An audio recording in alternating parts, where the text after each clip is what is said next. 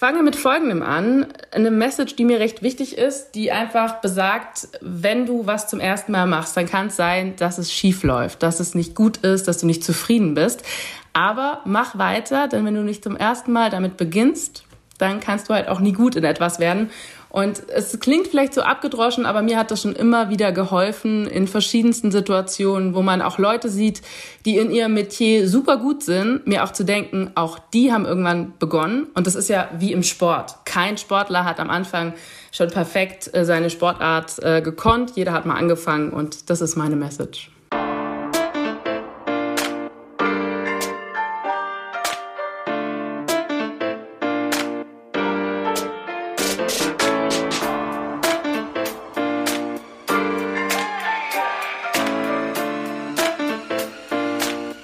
Leute, es ist endlich wieder soweit. Eine neue Folge. Ich muss mich erstmal wahrscheinlich bei euch entschuldigen, dass ich in den letzten Wochen den Rhythmus hier nicht eingehalten habe, aber es war echt so krass viel los.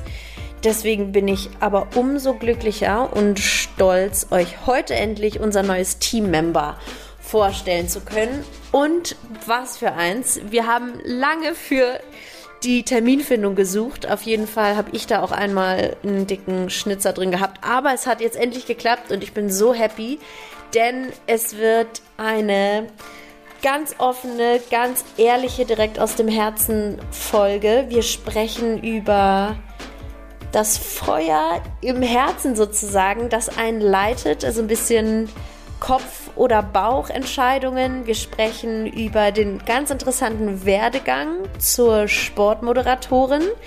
Wir sprechen auch über Rassismus. Das ist ein besonders cooler Abschnitt geworden, muss ich sagen.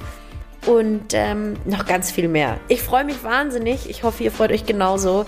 Hier ist für euch, meine Lieben, Amina Ndao.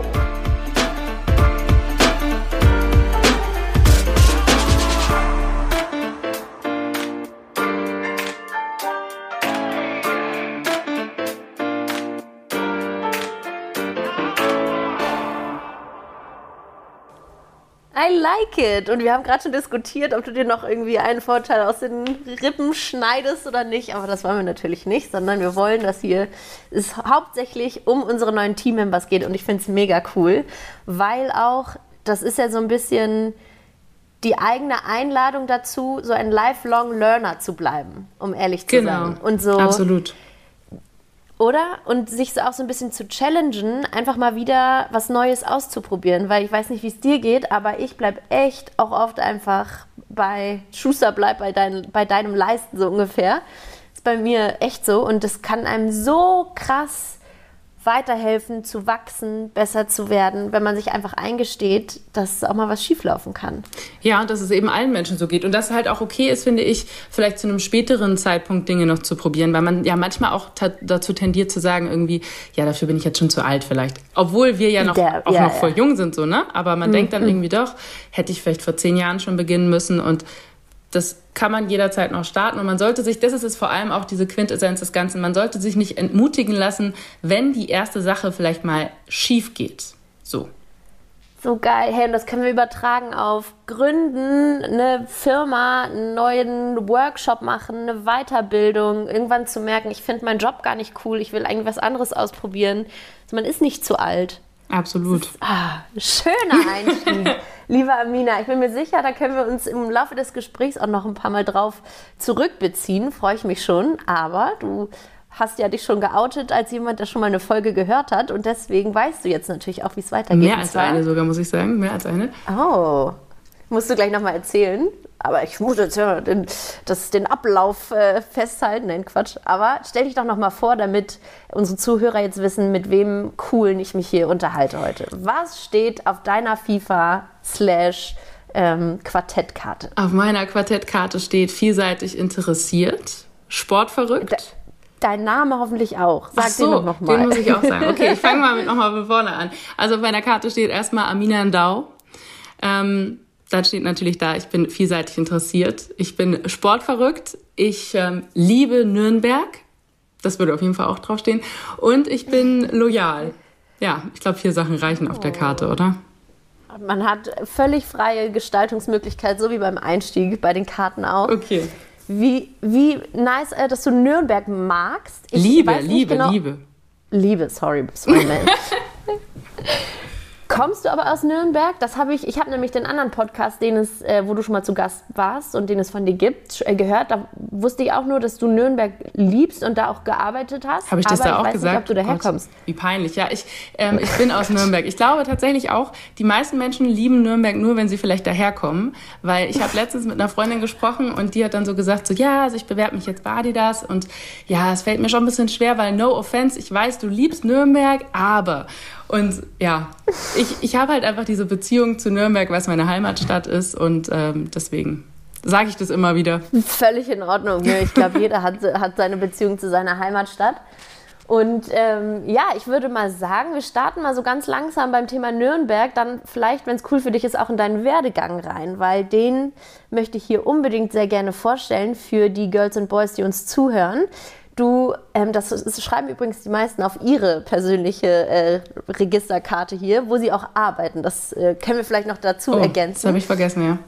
Ich, Shoot. ich bin bei Sky Sport News jetzt seit ungefähr eineinhalb Jahren als Moderatorin und das sollte noch auf die Karte mit drauf. Und weil wir jetzt vom Werdegang gesprochen haben, es hat irgendwie alles so begonnen, würde ich sagen, mit einem Praktikum, das ich gemacht habe beim ersten FC Nürnberg ähm, da schließt sich der Nürnberg-Kreis wieder, ähm, ne? in so. der Presseabteilung. Und ja, also ich meine, ich war halt einfach schon immer ein Fußballfan und äh, dann war das natürlich irgendwie ein Dream come true, zu sagen, nach dem Abi erstmal ein halbes Jahr Praktikum dort, super nah dran sein an den Sportlern, am Lieblingsverein.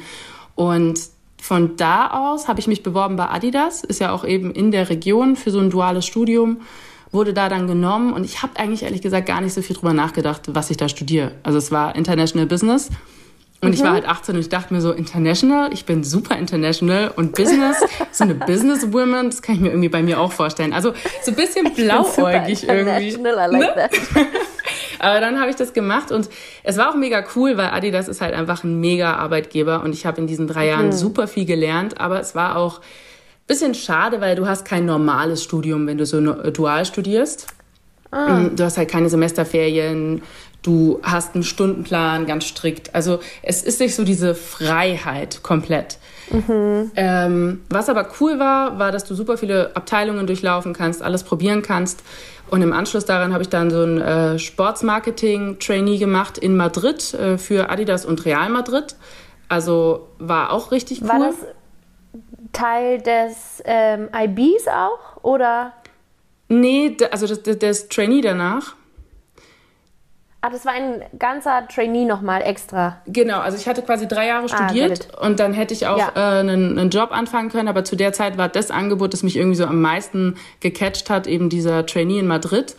Und das war auch cool, aber das Problem war irgendwie immer, ich habe so gemerkt, ich finde bei Adidas bisher, also man war ja in vielen Abteilungen, hat viel irgendwie mm, erlebt. Mm. Ich habe nie eine Abteilung gehabt, wo ich so ein Feuer gespürt habe, so eine Leidenschaft. Mm, -hmm. Und dann habe ich halt irgendwann mir so eingestehen müssen, dass halt eigentlich dieses Sportmarketing und dieses ähm, immer am Produkt dran sein ist cool für viele, aber ist nicht meine Leidenschaft, weil meine Leidenschaft ist tatsächlich der Sport und nur das Produkt Sport.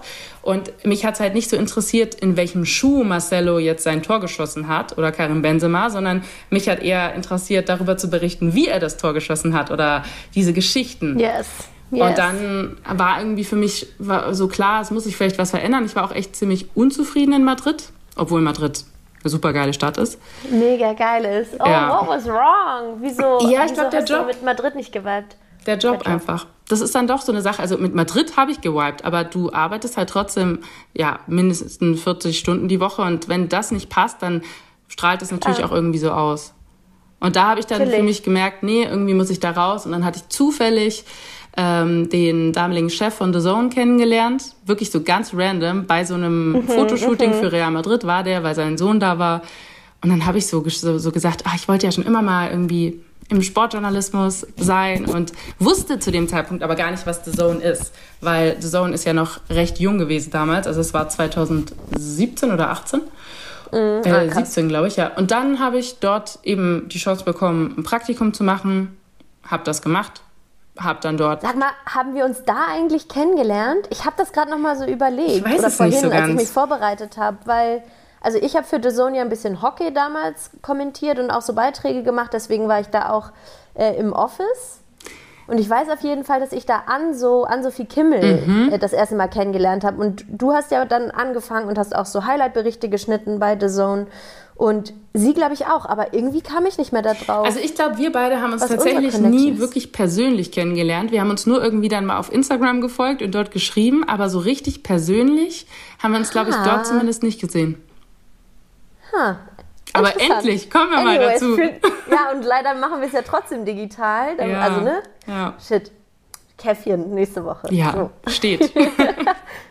aber sorry, ich habe dich unterbrochen. Alles also wir gut. kennen uns nicht von The Zone, aber da hast du äh, dann den Fuß in die Tür gekriegt. Genau. Und da habe ich dann eben erst das Praktikum gemacht, dann wurde ich dort übernommen und es war auch eine echt coole Zeit. Ähm, habe viel mitgenommen, viel gelernt, war als Reporterin auch unterwegs und so. Und dann habe ich aber irgendwann so gemerkt, mh, hm, ist nicht mehr so mein Ding, beziehungsweise irgendwie habe ich nicht mehr die Möglichkeiten gesehen, mich dort zu entwickeln. Habe dann parallel so mein eigenes Projekt begonnen, also meinen Podcast Sportgeflüster, was mir mega geholfen mhm. hat, weil es war einfach irgendwie so ein Projekt, das habe ich geowned. Ich konnte entscheiden, wann mache ich eine Folge, wen lade ich ein und das war echt cool. Wie rede ich, worüber ja. rede ich, bereite ich mich vor, mache ich es Free Float, mach also so, es genau. ist so, macht geiles Learning. Also ich kann, kann allen wirklich nur raten, macht euer eigenes Projekt, das ist einfach ja. immer richtig befreiend und beflügelnd irgendwie. Ja, genau. Und dann habe ich irgendwann entschieden, ich will noch einen Master machen in PR und Unternehmenskommunikation, habe dann bei The Zone gekündigt und dann war ich so richtig frei, weil ich habe ja endlich mal so normal studiert. Also ich habe auch während der Zeit gar nicht gearbeitet. Ich habe erstmal meinen Eltern gesagt, so, ich würde jetzt gerne ein halbes Jahr mal gar nicht arbeiten, weil das habe ich ja noch nie gemacht. Also ich habe ja direkt dieses duale mhm. Studium gehabt. Mhm. Und I was free like a bird. Und dann kam irgendwie so uh, Sky und dann war irgendwie Casting. Ich wollte erst nicht hingehen, weil ich mir so dachte, nee, ich bin gerade so in meinem Studium. Ich brauche die Konzentration darauf. Äh, habe das dann aber doch gemacht, weil jedes Casting ist eine Erfahrung und so weiter, ne? Aber hallo. Und dann hat mir das total Spaß gemacht, was ich nie gedacht hätte. Also, ich weiß nicht. Warum hättest du es nicht gedacht?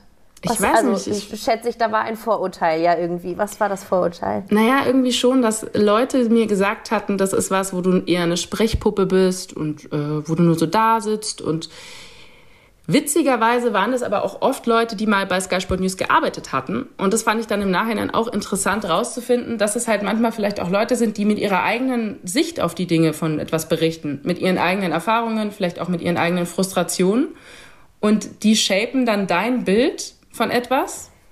Aber das ist das Leben, gell? Wenn du jemanden nach einer Meinung fragst, dann kriegst du eine Meinung. Und eine Meinung ja. ist immer gefärbt und so voll wichtig, ne? Das gleiche mit Feedback, können wir auch gerne nochmal drüber sprechen, oh, weil ja. egal ja. vor welcher Kamera du stehst, Feedback, gefragt oder ungefragt, äh, ist ein riesiger Teil dieses Jobs. Ähm, aber so, ja, jeder Mensch bindet ja immer seine eigenen persönlichen Erfahrungen und auch den eigenen Charakter in eine Meinung mit ein. Also schwierig, manchmal das einzuordnen. Muss man aber immer vorsichtig sein, ja. Sorry. Absolut. Nee, und dann habe ich das eben probiert und hatte dieses Casting gemacht und es hat mega Spaß gemacht. Und dann habe ich gesagt bekommen, ah, wir würden dich gerne einstellen. Und dann war ich halt wirklich so, ich glaube, ich war so voll geschockt. Ich habe mir so gedacht, so, hä, passiert das jetzt gerade? Weil irgendwie war es eigentlich schon immer so das, was ich wollte, aber vielleicht habe ich mich teilweise auch nicht getraut, das so zu für mir selber, glaube ich, einzugestehen.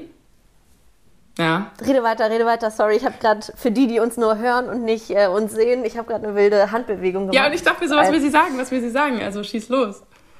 Ich habe letztens ein Instagram-Video gesehen und das war Vanessa Hudgens, glaube ich, die im Interview im Podcast von Jay Shetty, diesem Mönch Life Coach, kennst du Jay nee, Shetty? der sagt mir nichts. Wow, den schicke ich dir gleich. Geiler Typ. Also mhm. voll so Self-Growth, Confidence, ähm, Preacher sozusagen.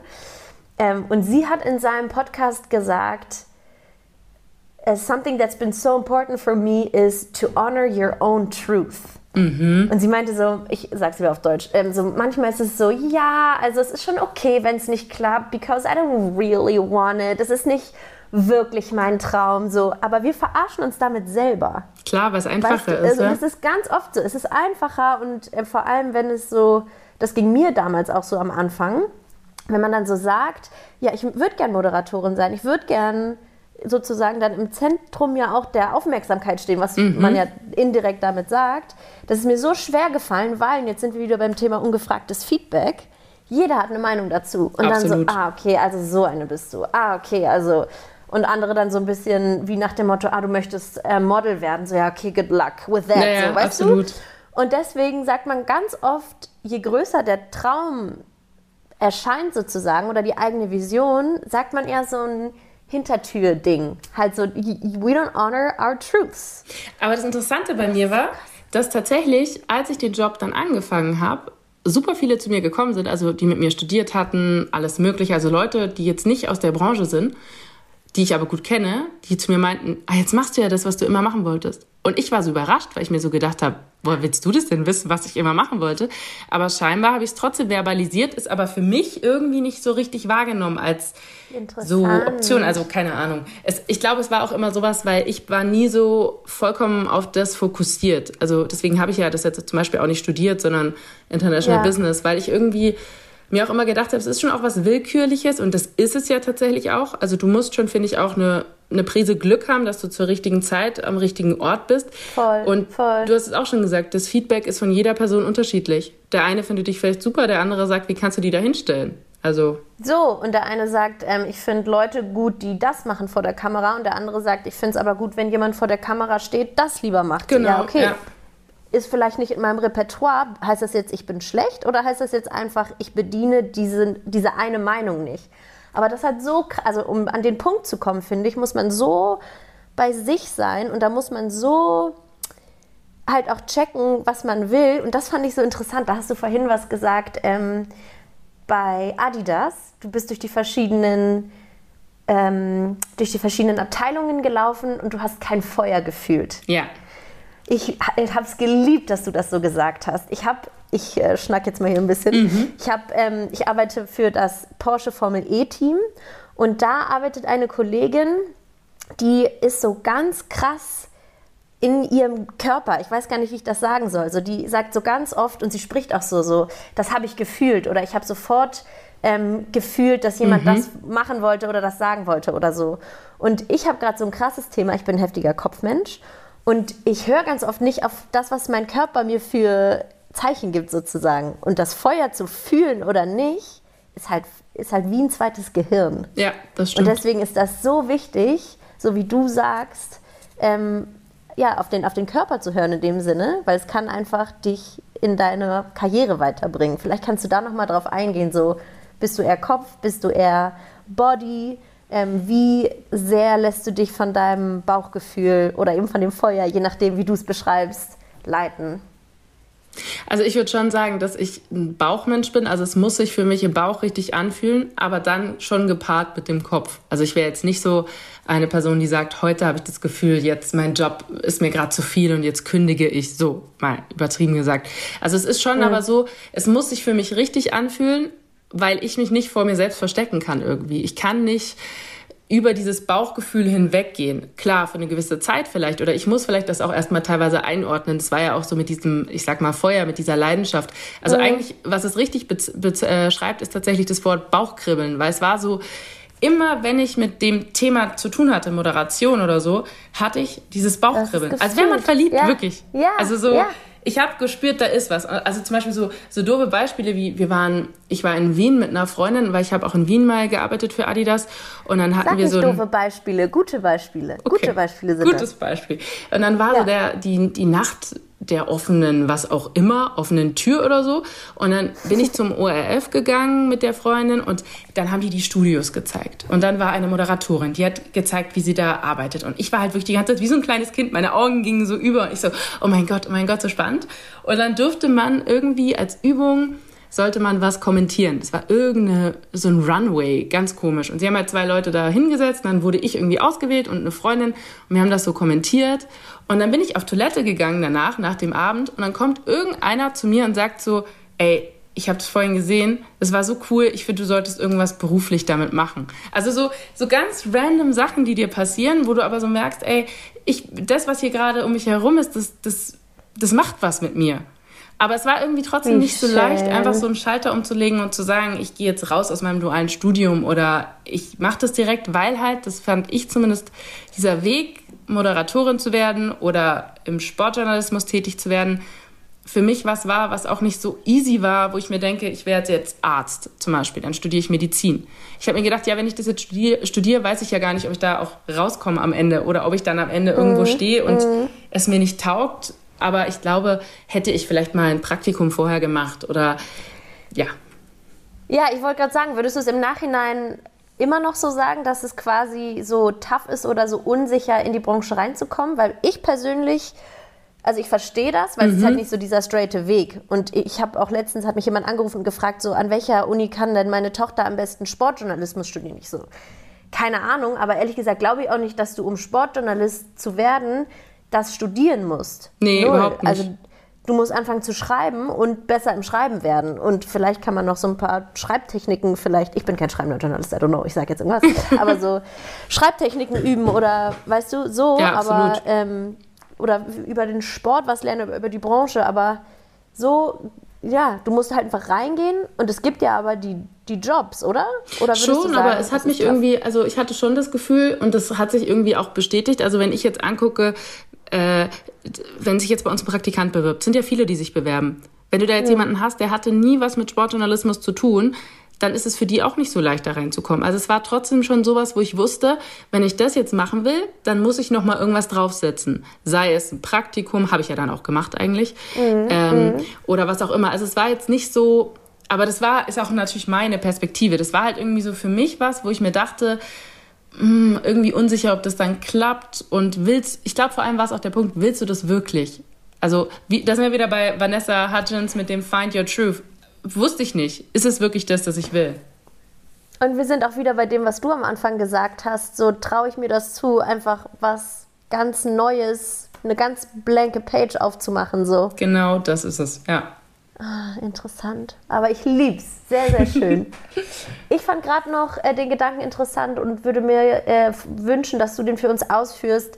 Du bist gestartet im äh, Clubumfeld, im Vereinsumfeld und bist dann ja jetzt auf der anderen Seite gelandet sozusagen. Wie ähm, hast du die beiden Welten sozusagen empfunden? Und wenn du jetzt nochmal so zurückblickst, was hat für dich eine Arbeit im Verein, was hat für dich eine Arbeit ähm, ja, ab, abseits des Feldes sozusagen im Studio? Also im Verein bist du natürlich super nah dran, aber halt einseitig, halt an dem einen Verein. Und das ist mega cool, vor allem wenn es dein Verein ist, hat aber auch die Gefahr natürlich, wenn du dann für den Verein arbeitest, den du so liebst, dann ist irgendwie diese ganze Zauber auch ein bisschen weg, weil du weißt halt plötzlich, wie es da läuft. Nicht, dass es da, Ah, also krass, beim war 1. das FC so? Nürnberg, klar, da läuft es ganz normal und professionell und toll. Aber es ist natürlich was anderes, ob du denkst, der große, also für mich, also der große 1. FC Nürnberg, klar, ich weiß, der ist zurzeit jetzt nicht so groß offiziell, also, aber ja, ähm, damals hat er Bundesliga noch gespielt. Aber dann ist das schon was anderes. Und ich würde sagen, jetzt so, Du so richtig geschwommen gerade, ich will nichts Falsches sagen. mir so gedacht, so nein, ich liebe Ja, gut, da, äh, alles gut. Es ist äh, genau richtig rübergekommen, glaube ich. Ja, und es ist halt einfach so, das Geile daran ist, du bist halt wirklich ganz, ganz nah dran. Und du bist irgendwo natürlich auch, also das ist vor allem das Coole bei den ganzen Spieltagen mit dabei. Du kannst beim Training zugucken und bist halt wirklich hautnah am Sport. Und es geht auch nicht so sehr darum, ob du jetzt irgendwie eine, eine geile Story ausgräbst, sondern du bist ja eher so, okay, welche Zugeständnisse machen wir den Medien gegenüber, also was jetzt die Pressearbeit angeht. Ja. Ähm, ja, wie sieht's aus? Wie wollen wir die internen Clubmedien befüllen? Und da bist du natürlich schon freier. Also ich meine, das wirst du ja wahrscheinlich auch kennen mit äh, FC Klar. Bayern Basketball. Du hast halt andere Voll. Möglichkeiten so.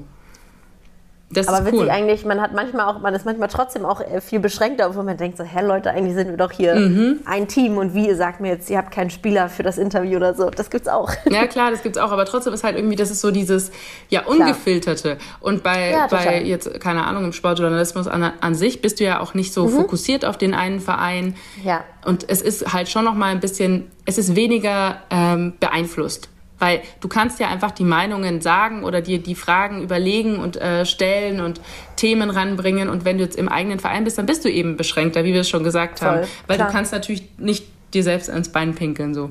Nee, nee, natürlich nicht. Ja, interessant.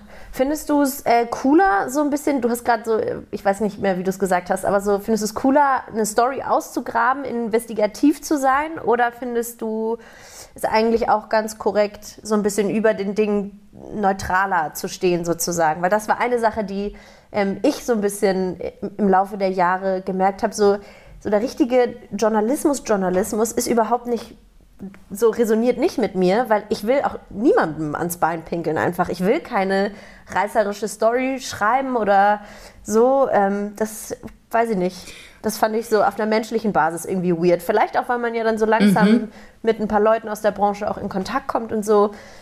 Also ja, ich kann es schwer bewerten, weil ich habe halt noch nie so investigativ gearbeitet. Mhm. Allerdings kann ich mir schon vorstellen, du suchst dir ja nicht eine reißerische Story raus, um jemanden zu bashen oder irgendwie runterzumachen, sondern um ein Thema, das Aufmerksamkeit verdient, ordentlich darzustellen. Und ich glaube auch, dass eigentlich, jetzt sage ich mal, seriöser Journalismus da niemanden was Böses will, der nicht vielleicht was Böses gemacht hat, blöd gesagt. Also so ganz einfach äh, eingeordnet. Aber ich kann es nicht wirklich sagen, weil ich es noch nicht gemacht habe. Es würde mich allerdings schon irgendwie interessieren, weil da kommst du ja auch ganz schnell in so Themen mit rein, die jetzt nicht nur mit dem Sport zu tun haben, sondern sportpolitisch sind oder was auch immer. Und das sind Themen, für die mhm. ich halt sehr brenne. Ich bin auch so ein absoluter Doku-Freak. Also ich schaue mir jede Doku an, die es mhm. irgendwie so gefühlt gibt. Und deswegen würde es mich, glaube ich, schon interessieren, wenn es jetzt zum Beispiel sowas um, um Doping ginge. Ey, ich wäre total dabei, wenn wir eine äh, Recherche zum Thema Doping machen. Finde ich spannend. Also, ich stelle es mir gut vor. Sag mal kurz seine Top 1, 2, 3, 4, 5 Favorite äh, Sportdokus. Ich liebe auch sowas. Alles Boah. so krass. Also, die, ich hatte mal eine geguckt, die fand ich sehr gut. Ich weiß aber nicht mehr, wie die heißt. Die war aber von äh, WDR. Heißt es Sport Insight? Ähm, ich glaube, es ist von Sport Insight. Da, mhm. das muss, müssen wir vielleicht nochmal nachschieben. Da ging es auf jeden Fall um Rassismus im Sport. Ähm, die war sehr, sehr spannend. Dann natürlich diese schwarze Adler, deutsche Adler. Mm. Sie heißt deutsche Adler. Äh. Deutsche Adler. Der schwarze. Ich weiß nee, nicht, wie sie jetzt ich glaube, ich glaube schon, Adler, das hieß schwarze Adler auf äh, Prime, gell? So, ich google das jetzt Googles. parallel. Schwarze Adler. Ich glaube, es hieß schwarze ja. Adler. Mm, die fand die ich richtig mega. klasse. Ja, die war stark. Jetzt muss ich überlegen, welche Sportdokus gibt es noch so? Ja, da dieses äh, Formel, die Formel 1-Doku da auf Netflix, die finde ich schon auch interessant. Yeah, Drive to Survive. Ja, ich glaube, drei reichen, oder? Ich überlege gerade, meinen Kopf zu durchforsten. Ich dir noch eine heftige hinterher. Es gibt eine auch Doku-Reihe sozusagen auf Netflix, die heißt Untold. Kennst du die schon? Ist es die mit äh, Colin Kaepernick? No. Die fand heißt, ich nämlich auch das gut. Ist eine Science, die fand ich auch gut. Ähm, Untold ist ähm, sportartenübergreifend. Da ist zum Beispiel die Caitlyn Jenner Story oder mm. von dem Tennisspieler Marty Fischer ähm, oder von diesem, ich weiß nicht mehr, wie er heißt, so ein 18-jähriger Junge, der von seinem Vater einen Eishockeyverein geschenkt bekommen hat und der meinte so, ich mag die Mighty Ducks und WWE und so ziehe ich jetzt diesen Verein hoch und so hat es halt wirklich gemacht und das Ach, hat einfach wirklich ein paar Jahre funktioniert. You're gonna, you're gonna love it. Nee, die schaue ich mir mal an. Also Falls jemand noch ansonsten. Also alle, äh, zuhören. Ja, und falls jemand noch gute Dokus kennt, immer her mit den Tipps. Also ich äh, bin da echt sehr interessiert immer. unbedingt. Lieb's auch. Ich möchte als nächstes unbedingt gucken, die Tom Brady Dings, aber das ist auf äh, Disney. Da muss ich mir noch jemand auf dem Disney Channel so witzig, weil bei mir ist auch das Einzige, was ich nicht habe von allen Streaming-Sachen, Disney. Weil niemand Disney hat, den ich irgendwie anzapfen könnte. Sonst bin ich immer so ein bisschen so, Scheiße. kann ich mal bei dir gucken? Aber ich habe noch niemanden ja. getroffen, der Disney Plus hat. Ich auch nicht. Wenn ich jemanden finde, dann äh, treffen wir uns entweder oder ich gebe dir den Zugang und dann gucken wir Tom Brady. Ich würde auch sagen, dann treffen wir uns und gucken das. Muss auf jeden Fall sein. Pass auf, Amina, ich würde gerne noch, ähm, wenn das für dich cool ist, dich bitten, unseren Zuhörern, nochmal um zurück zu äh, Sky und auf den Job zu kommen, so ein bisschen diesen Alltag ähm, oder so einen normalen Arbeitsalltag zu beschreiben, weil ich kann mir vorstellen, ganz viele können sich das eben nicht vorstellen und wir haben ja auch, auch äh, meiner Schuld bedingt auf jeden Fall 100 Jahre gebraucht, um diesen Termin heute hinzukriegen, weil du eben auch einen ganz wilden Stundenplan hast. Manchmal arbeitest du morgens, dann abends, am Wochenende, je nachdem, wann du eingeteilt wirst. Vielleicht kannst du mit uns das nochmal ein bisschen teilen und den Alltag einer äh, Sky Sport News Moderatorin mit uns durchgehen. Klar, also zum einen äh, zu diesem Stundenplan oder Dienstplan, den ich habe, da ist halt einfach so, wir haben bei den Moderatoren ungefähr fünf verschiedene Schichten. Die früheste startet um 6 Uhr und die späteste um 16 Uhr. Und das ist halt so, ich sag mal, äh, ja ungefähr gleichmäßig verteilt, aber halt, ich habe nicht immer am Wochenende frei, was ja auch logisch ist, weil da ist halt Sport. Ähm, Klar. Und dann habe ich halt mal zum Beispiel, jetzt hatte ich gestern und vorgestern frei, heute hatte ich die Frühschicht um 6 Uhr. Ist auch ganz cool eigentlich, weil du dann irgendwie ein bisschen Abwechslung drin hast. Hat natürlich auch seine Nachteile, wie jeder Schichtdienst äh, ah, so. Ja. Aber ist auf jeden Fall, genau, das ist so das äh, Rahmen, die Rahmenbedingungen. Und dann ist es so, dass wir einen ganz normalen acht, achteinhalb Stunden Tag haben und ungefähr drei Stunden Vorbereitungszeit. Mhm. Und ähm, ja, in der Zeit guckst du dir halt an, was sind da für Themen zurzeit da, ähm, welche Spiele oder Sportarten stehen gerade im Fokus, was für Matzen haben wir im Programm, was für Meldungen, dann schreibst du dir die um, weil es ist immer jede Meldung bei uns formuliert natürlich, weil wir sind halt einfach Rolling News und du musst halt einfach immer was da haben, weil wir haben nicht die Zeit, wenn wir on air sind, parallel einen Text, eine Anmoderation zu schreiben. Aber wenn du halt schon die fertigen Anmoderationen vorliegen hast, dann kannst du dir die anpassen oder selber äh, umschreiben. Und dann gehe ich in die Maske und ziehe mich vorher noch um und genau, dann starten wir. Darf ich wir. da noch mal kurz eingreifen, bevor du, ähm, bevor du in die Maske gehst zur Vorbereitung? Ähm, wie wird entschieden, was in so eine Sendung kommt? Wie groß ist euer Team, mit dem ihr die Sendung sozusagen bestimmt? Du hast gerade gesagt, es gibt auch schon vorformulierte Mods. Wer formuliert die vor? Also, weil ich kann mir vorstellen, mhm oder ich, ich weiß natürlich auch ein bisschen, wie es läuft. Ne? So eine Sendung plant man nicht alleine. Man hat da noch ein cooles Team dahinter. Im Zweifel einen, einen Chefredakteur sozusagen oder einen Chef vom Dienst, der für die Sendung dann jeweils verantwortlich ist. Vielleicht kannst du das nochmal erzählen. Also grob gesagt gibt es natürlich jeden Tag äh, Konferenzen, wo dann gewisse Themen besprochen ja. werden und dann gibt es halt, sage ich mal, die Top-Themen, die anstehen. Äh, und dann ist es so, es gibt einen, eine CVD natürlich, der hat den Hut mhm. auf und entscheidet natürlich, was jetzt da irgendwie produziert wird und die einzelnen Redakteure setzen sich dann an ihren Schnitt, machen zum Beispiel einen Beitrag über die NHL-Playoffs und ja. äh, vertonen den dann und dann müssen die den auch anliefern mit einer Anmoderation. Weil natürlich, wenn du den Beitrag selber ah, gemacht ja. hast, weißt du am besten, wie du es ähm, verpackst. Und ja. ansonsten gibt es natürlich auch noch so andere Sachen wie, wie ähm, Ablaufredakteure, die dann die Sendung fahren und auch bestücken. Und dann gibt es jemanden, der die Schalten koordiniert. Also in der Regie dann natürlich die Leute, die das äh, ganze Bild zu verantworten haben ja, die Liste ist ziemlich lang. Also es sind schon ja, einige ja, Leute, nee. die dann irgendwie äh, mit, mit reinspielen. Aber ich glaube, das ist ganz gut, um so ungefähr den Ablauf zu wissen. Voll, ja. Ja, und dann geht's für dich ins Studio, wenn du umgezogen und fresh gemacht bist. Und genau. dann also in den Newsrooms, ist ja ganz cool. Das ist ja bei uns wirklich genau. so offen. Also es ist ein Büro und dann ist das ja. Studio integriert in diesem Büro. Deswegen kriegst du auch immer alles mit. Das heißt, wenn jetzt zum Beispiel gestern Abend, äh, wenn du moderierst und währenddessen die Eintracht spielt, dann würdest du ah. schon hören, ob da ein Tor fällt oder nicht. Das war so krass, ey. Ich habe es auch hier sogar irgendwo auf der Straße die ganze Zeit gehört. Das war so geil. Ja, genau. Und ähm, dann bin ich da im Studio und bin ungefähr pro Tag so drei Stunden auf Sendung mit Pausen dazwischen. Ja, Oh, ist aber schon tough auch, oder? Kann ich mir vorstellen. Habe ich noch gedacht, ich hatte so eine Konferenz, ist natürlich was ganz anderes, ähm, wenn man richtig im Studio sitzt und immer in die Kamera und das ist live und du musst äh, darauf achten, dass alles sitzt aber man ist einfach so, so online die ganze Zeit. Du hörst genau auf alles, du bist einfach so zu 100% da. Und das merke ich immer, ich weiß nicht, wie es bei dir ist, aber wenn dann die Sendung oder whatever it is so vorbei ist, dann fällt das manchmal schon so von mir ab. Und dann merke ich erst, wie krass ähm, auch so kräftezerrend das sein kann, wenn man einfach so viel in der Birne leisten muss. Ja, also es ist schon so, dass da natürlich sich eine gewisse Routine einspielt. Also wenn du jetzt jeden mhm. Tag, also ich klar, als ich letztes Jahr begonnen habe, war es wirklich so, da bin ich erstmal rausgegangen und war natürlich fertig, weil alles war neu und du willst es möglichst gut machen und kannst es aber noch nicht so richtig, weil du ja erst alles lernen musst und so.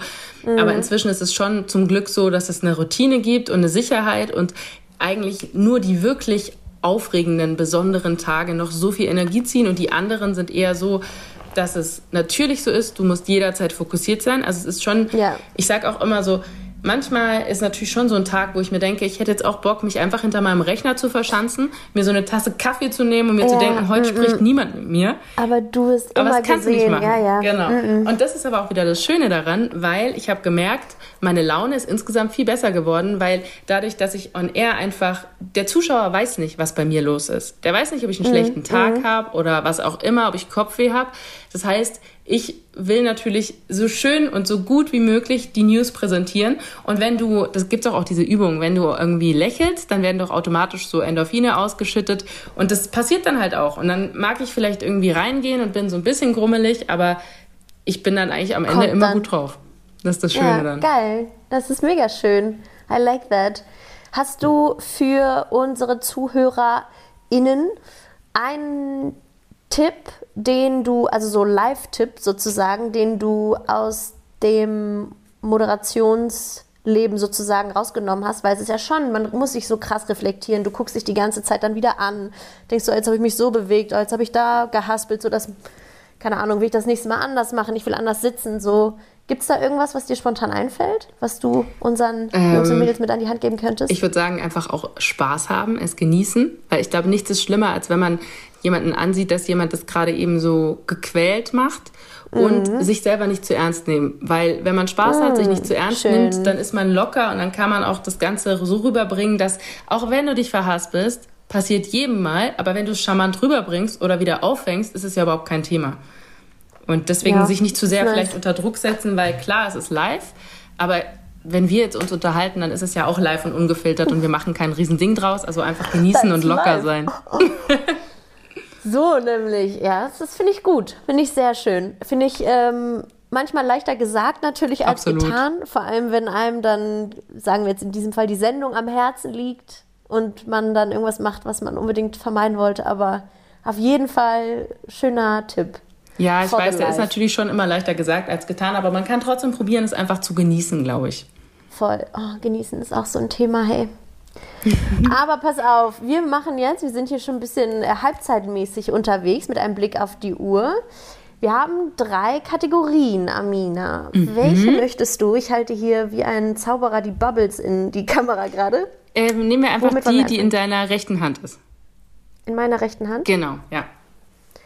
Was haben wir da? Oh, I like this. Bin ich sehr gespannt. Wir haben den Head Coach als erstes. Wer ist für dich in deinem Leben ein, ne, eine Art Head Coach, jemand, an den du dich wenden kannst, jemand, der dir vielleicht den Weg zeigt in schwierigen Situationen? Oder das, vielleicht hast du ja ein konkretes Beispiel auch für uns, in dem, äh, oder eine Situation, in der das schon mal passiert ist ähm, und dich so ein bisschen begleitet in den entscheidenden Momenten? Also ich muss sagen, ich kann tatsächlich nicht eine Person nennen. Ich habe drüber nachgedacht. Gestern habe ich die Folge ja. angehört äh, mit Julia Scharf, glaube ich, und habe mir so gedacht, so, mhm. ja, aber ich habe dann doch gar keinen einzigen Headcoach, den ich jetzt nennen könnte und habe mir ja, nur so gedacht, das sind eigentlich so meine Familie und Freunde. Also es gibt, das Schöne ist irgendwie so, ich habe einen ziemlich breiten Freundeskreis, auch ähm, sehr unterschiedliche Leute, also mit mhm. verschiedensten Jobs und wenn du dann mit den Leuten redest über irgendwas, was dich beschäftigt, dann ist es so schön, weil jeder kann dir mit seinen verschiedenen Expertisen auch immer wieder eine neue Sichtweise geben auf ein das Thema. Das ist so richtig. Und das tut mir halt immer ganz gut. Also natürlich ist meine Mama auch eine der Personen oder mein Freund ist einer oder meine beste Freundin. Also ich könnte jetzt ganz, ganz viele nennen.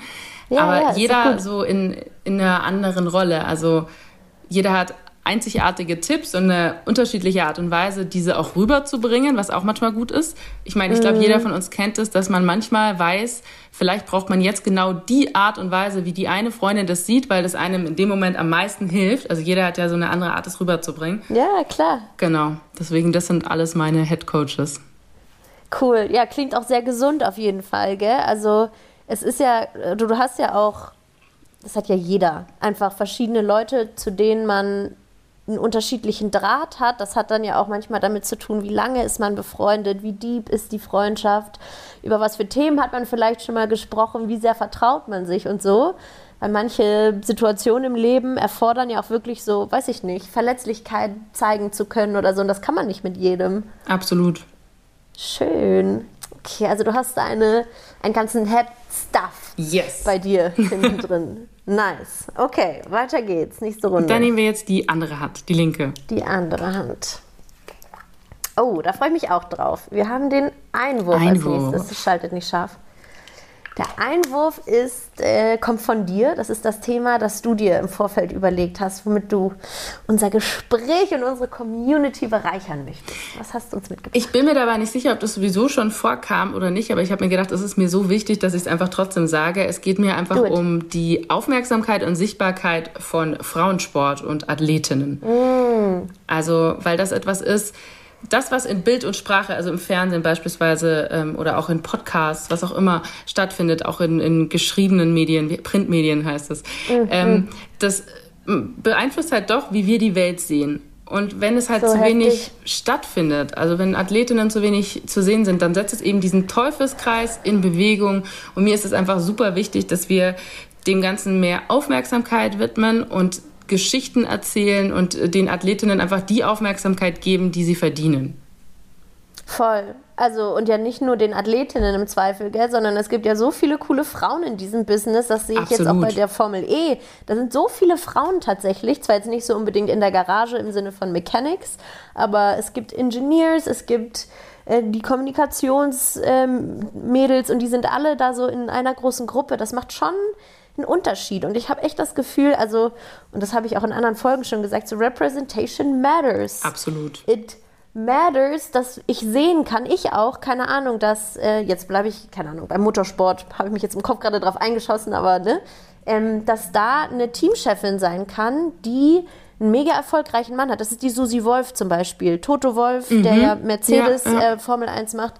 Sie ist quasi in der gleichen Position gewesen bis letztes Jahr in der Formel E, ist jetzt der CEO von ihrem Rennstall geworden. Ach, heiß. Die hat auch ein Kind. Also so, es ist so, es geht, es geht. Ich weiß zwar nicht, wie sie es machen und wahrscheinlich haben die auch eine Armada von Unterstützung, weil wenn zwei, beide Elternteile mit so einem krassen Job unterwegs sind, Ja, muss ja. muss ja irgendwo, genau. Aber es geht und es ist so wichtig. Und an dieser Stelle würde ich dir gerne nochmal die Chance geben, deinen äh, Podcast auch deshalb vorzustellen, weil wir haben eigentlich eine ganz ähnliche äh, Mission sozusagen, die wir verfolgen. Und über deinen Podcast haben wir noch gar nicht gesprochen. Ja, also Sportgeflüster. Sportgeflüster, genau, so heißt er. Und ähm, ich hatte mir dabei gedacht, das war so witzig, weil ich hatte mir ewig lange Gedanken darüber gemacht, soll ich es machen oder nicht. Und dann hatte ich auch schon alles vorbereitet. Und dann war es so cool, weil dann habe ich deinen Podcast gesehen. Und das war kurz bevor ich dann auch meine Folge veröffentlicht habe, habe mir so gedacht, ach, wie cool.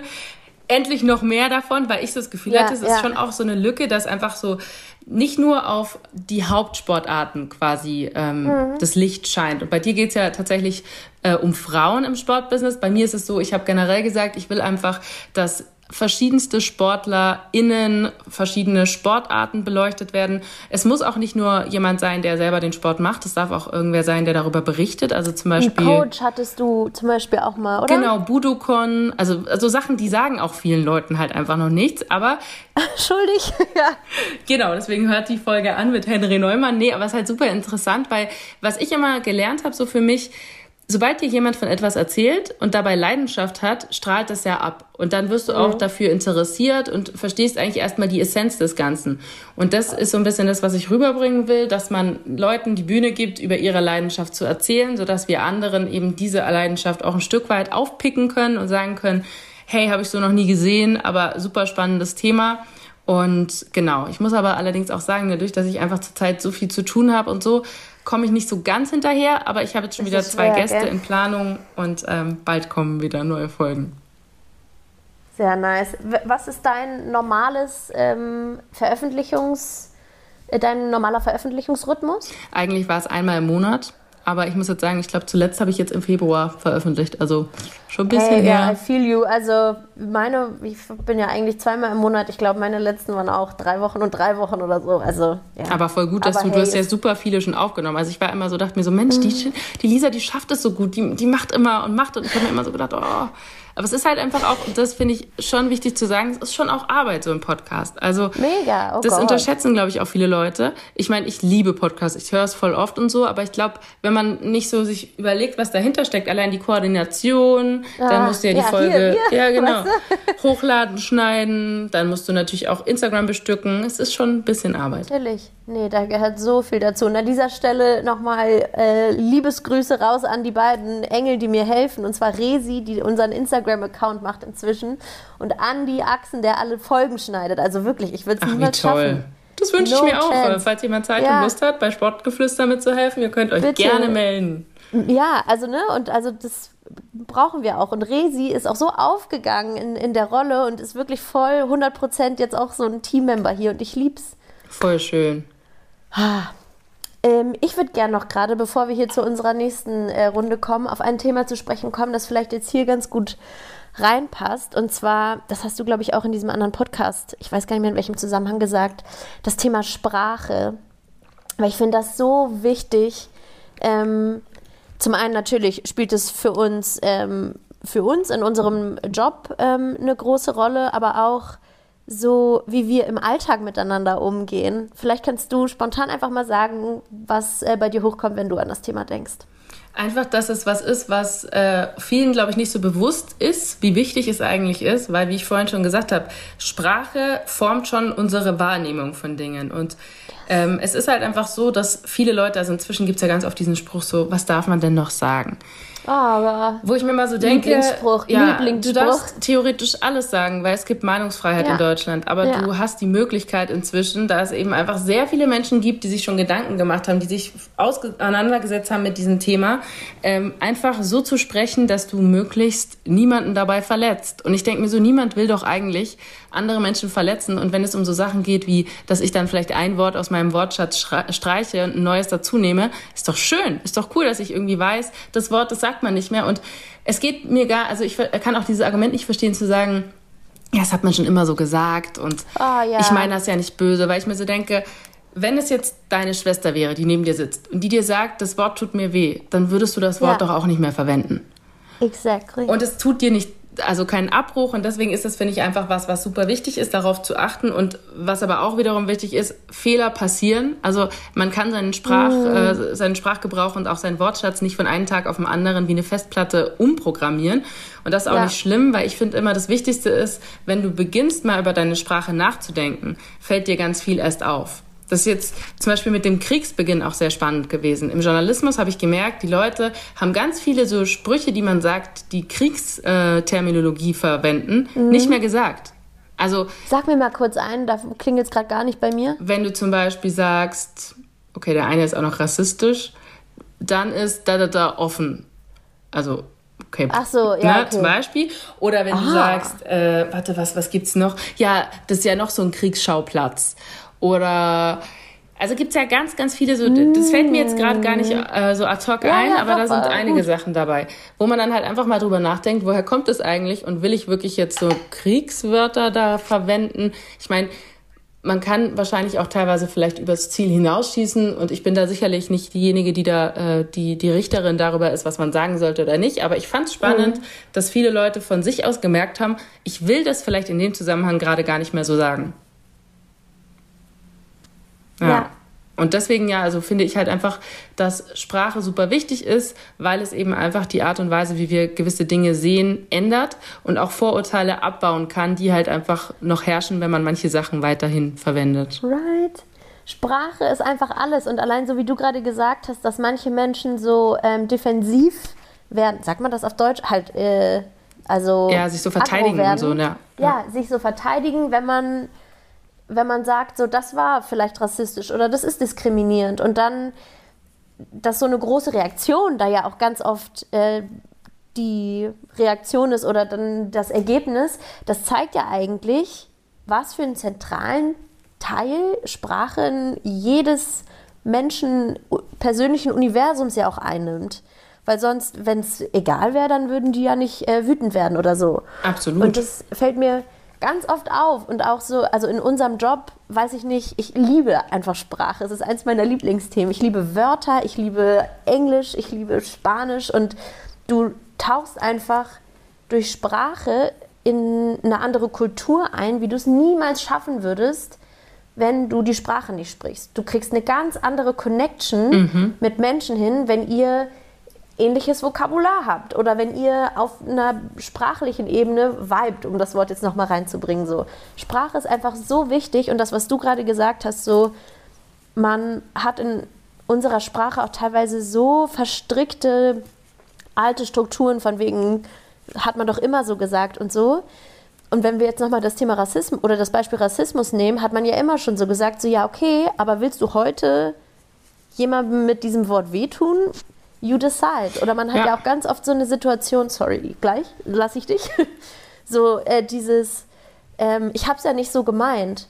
Ja, oder so, oder wenn man sagt, das war rassistisch, dann denken die Leute, oh Gott, jetzt äh, bin ich ein Rassist. Und jetzt, ich bin kein Rassist. So, nö, ich habe nicht gesagt, du bist ein Rassist, aber das Wort, das du verwendet hast, ist ein rassistisches Wort wenn du kein Rassist bist, ist ja cool, dann benutze es doch einfach nicht. Das ist weißt mein, das sage ich so jedes tief. Mal den Leuten. Die Leute können, also nicht alle, aber manche Leute können nicht unterscheiden, dass etwas Rassistisches zu sagen nicht gleich heißt, du bist ein Rassist. Weil das ist das, was die Leute immer triggert. Die denken dann, ich bin kein Rassist, äh, den Schuh ziehe ich mir nicht an und so weiter. Und ja. ich sage dann immer, es geht nicht darum, ob du jetzt ein Rassist bist oder nicht das will ich jetzt gar nicht bewerten und im Zweifel bist du es nicht, aber das, was du sagst, ist vielleicht gerade rassistisch. Also genauso wie du gesagt hast. Und ich denke halt einfach auch, Sprache ist Bewusstsein und Sprache ist auch Macht. Mm. Und mm. das ist der Punkt. Du Punkt. weißt nicht, wie, wie befreiend es auch für mich zum Beispiel war, zu wissen, dass das N-Wort einfach jetzt N-Wort heißt und dass es nicht okay ist, das zu sagen. Und dass andere ja. Menschen dadurch, dass dieses Thema aufkam, mm. jetzt auch mitmachen, dieses Wort zu ja, nicht zu verbieten, aber dieses so Wort zu, ja, dass zu es nicht, unterbinden. Genau, ja. dass es nicht mehr gesagt wird, weil es einfach auch mich befreit hat zu wissen, ich muss nicht die Angst haben, wenn ich irgendwo bin und das Wort wird gesagt und es verletzt mich, dass ich die einzige Person bin, die dann einen Kloß im Hals hat und schluckt, sondern es das gibt dann so. im Zweifel Leute, die gar nichts mit mir zu tun haben und die sagen würden, sagt man nicht mehr, ist nicht cool. Und das ist zum Beispiel schon so ein Punkt, den, glaube ich, manche Leute gar nicht so wahrnehmen, dass so eine so leichte Änderungen in unserem Sprachgebrauch für andere Menschen bedeuten, dass sie sich akzeptiert fühlen, dass es irgendwie eine Art von Inklusion vielleicht auch für sie ist, ja. sie sich gesehen ja. fühlen. Und ja, deswegen finde ich Sprache einfach sehr, sehr wichtig. Voll. Hey, und man kann sich so cool, so wie du es gerade gesagt hast, so sagt man nicht mehr und sofort fühlt man sich ja unterstützt dann mhm. als derjenige, gegen den das dann geht. Man fühlt sich nicht mehr alleine. Und also das gibt's ja, das kann ja auch sein, wir haben jetzt über Rassismus gesprochen, das kann ja aber genauso sein, du bist die einzige Frau in der Morgenredaktion, ähm, Redaktion ist nicht das Wort, das ich sagen wollte, Konferenz ist mhm. das Wort, was ich sagen wollte, in der Morgenkonferenz und irgendjemand macht einen sexistischen Joke. Und alle Andreas lachen und du bist die Einzige, die so denkt. Absolut. Oder jemand sagt, not funny. So Jungs an die Arbeit und du bist die einzige Frau, die da sitzt. Das sind ja auch schon so Kleinigkeiten. Ist ja nicht so, dass man sich riesig drüber aufregt, aber man freut sich halt einfach, wenn man gesehen wird oder auch. Wenn jemand sagt, und Mädels. Ja, thanks, Bro. Ne? Man I denkt sich kurz so, yeah. danke, dass du es wahrnimmst. Also, es sind ja auch nur ganz kleine Sachen und es ist ja auch wirklich, das ist mir auch echt immer wichtig zu sagen, man kann auch nur lernen und vorankommen, wenn man auch diese Fehler macht, die es immer wieder gibt. Und ich sage auch Dinge, die diskriminierend sind und die ich nicht so sagen sollte. Aber ich versuche sie eben zu unterbinden und wahrzunehmen. Und ich freue mich immer, wenn mir auch jemand sagt, du, das, was du gerade gesagt hast, sagt man so nicht mehr. Und dann frage ich, ach, Fuck, echt, sorry, sorry yeah. wusste ich nicht. Kannst du mir vielleicht noch erklären, yeah. wieso? Und sag halt nicht direkt, nee, äh, das habe ich jetzt nicht so gemeint und äh, ich darf sagen, was ich will. So.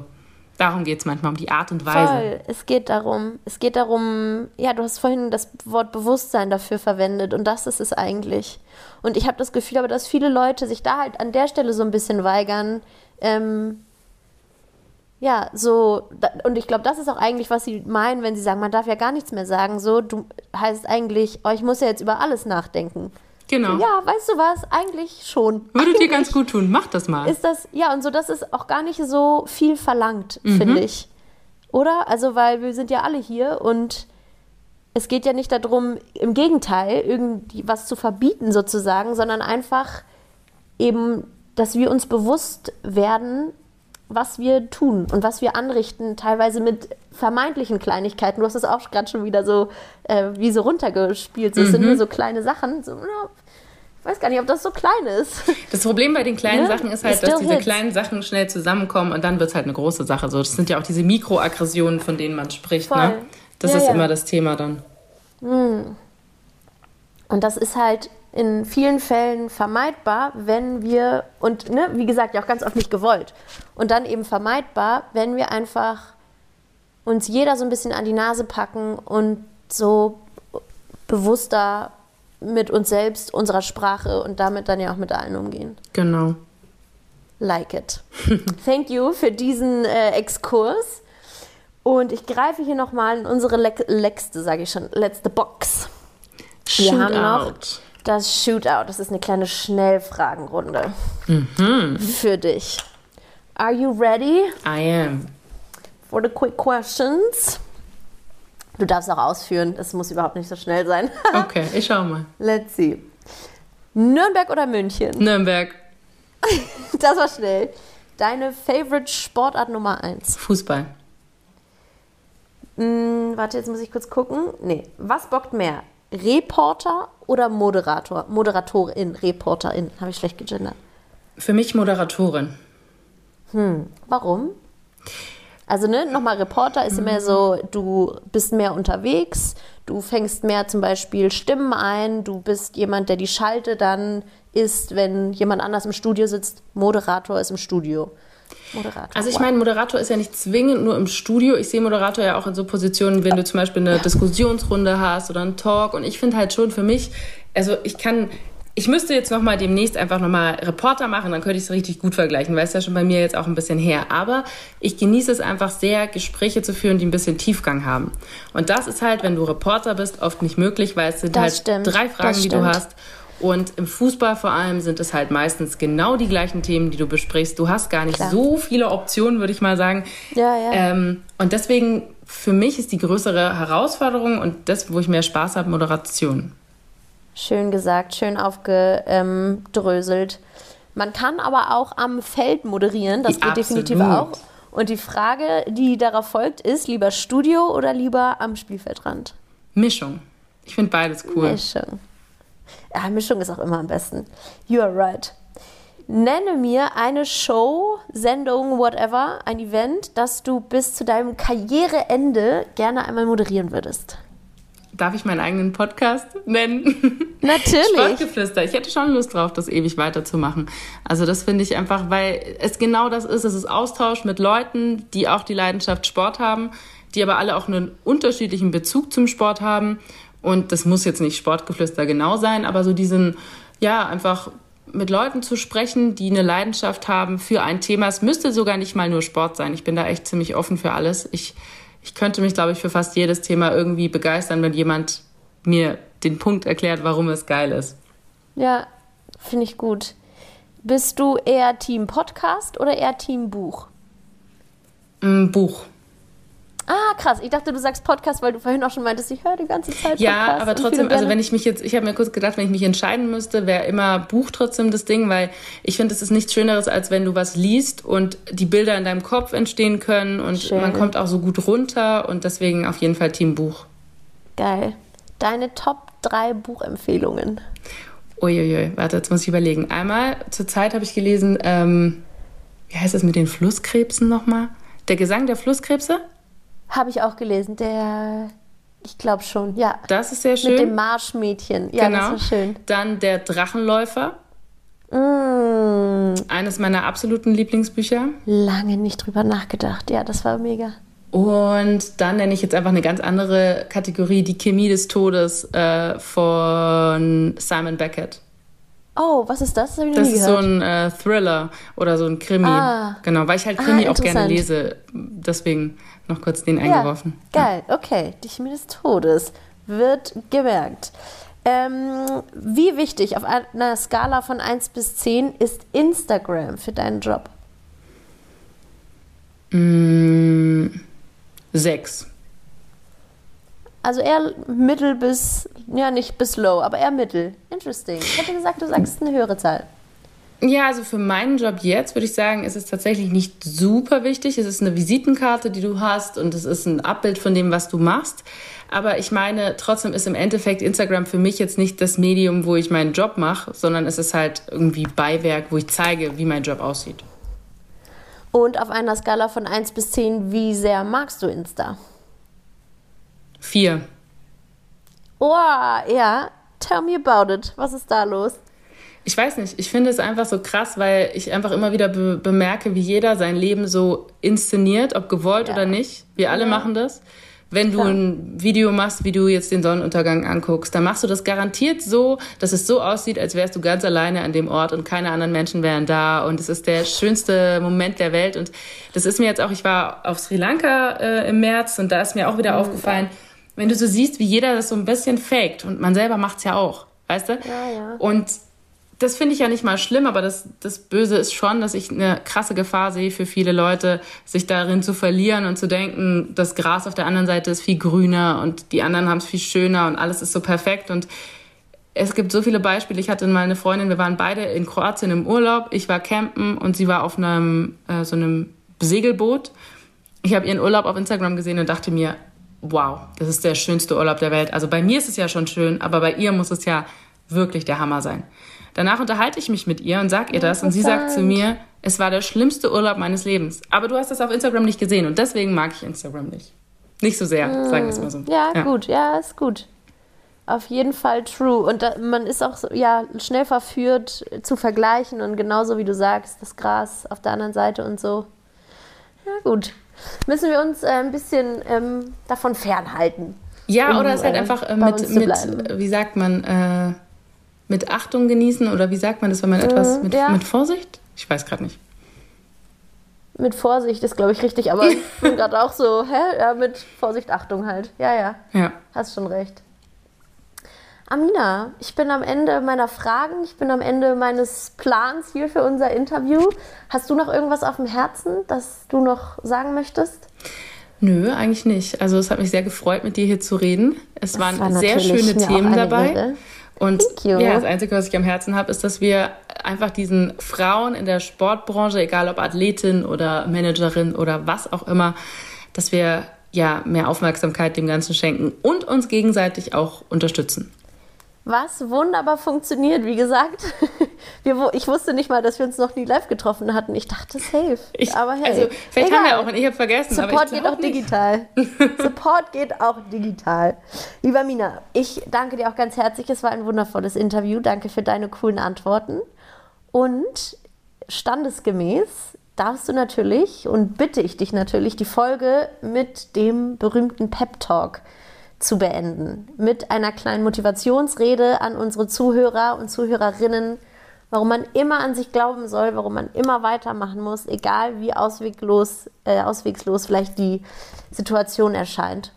Ich denke, weil es halt einfach so ist, in meiner Erfahrung ist das Leben immer so ein bisschen wie so Wellen. Also wie wenn du aufs Meer guckst. Und du bist halt immer mal irgendwie auf einer unterschiedlichen Höhe der Welle. Mal bist du ganz oben und alles läuft gut und du denkst gar nicht daran, dass es vielleicht wieder runtergeht. Aber irgendwann wird es vielleicht oder sehr wahrscheinlich auch wieder runtergehen.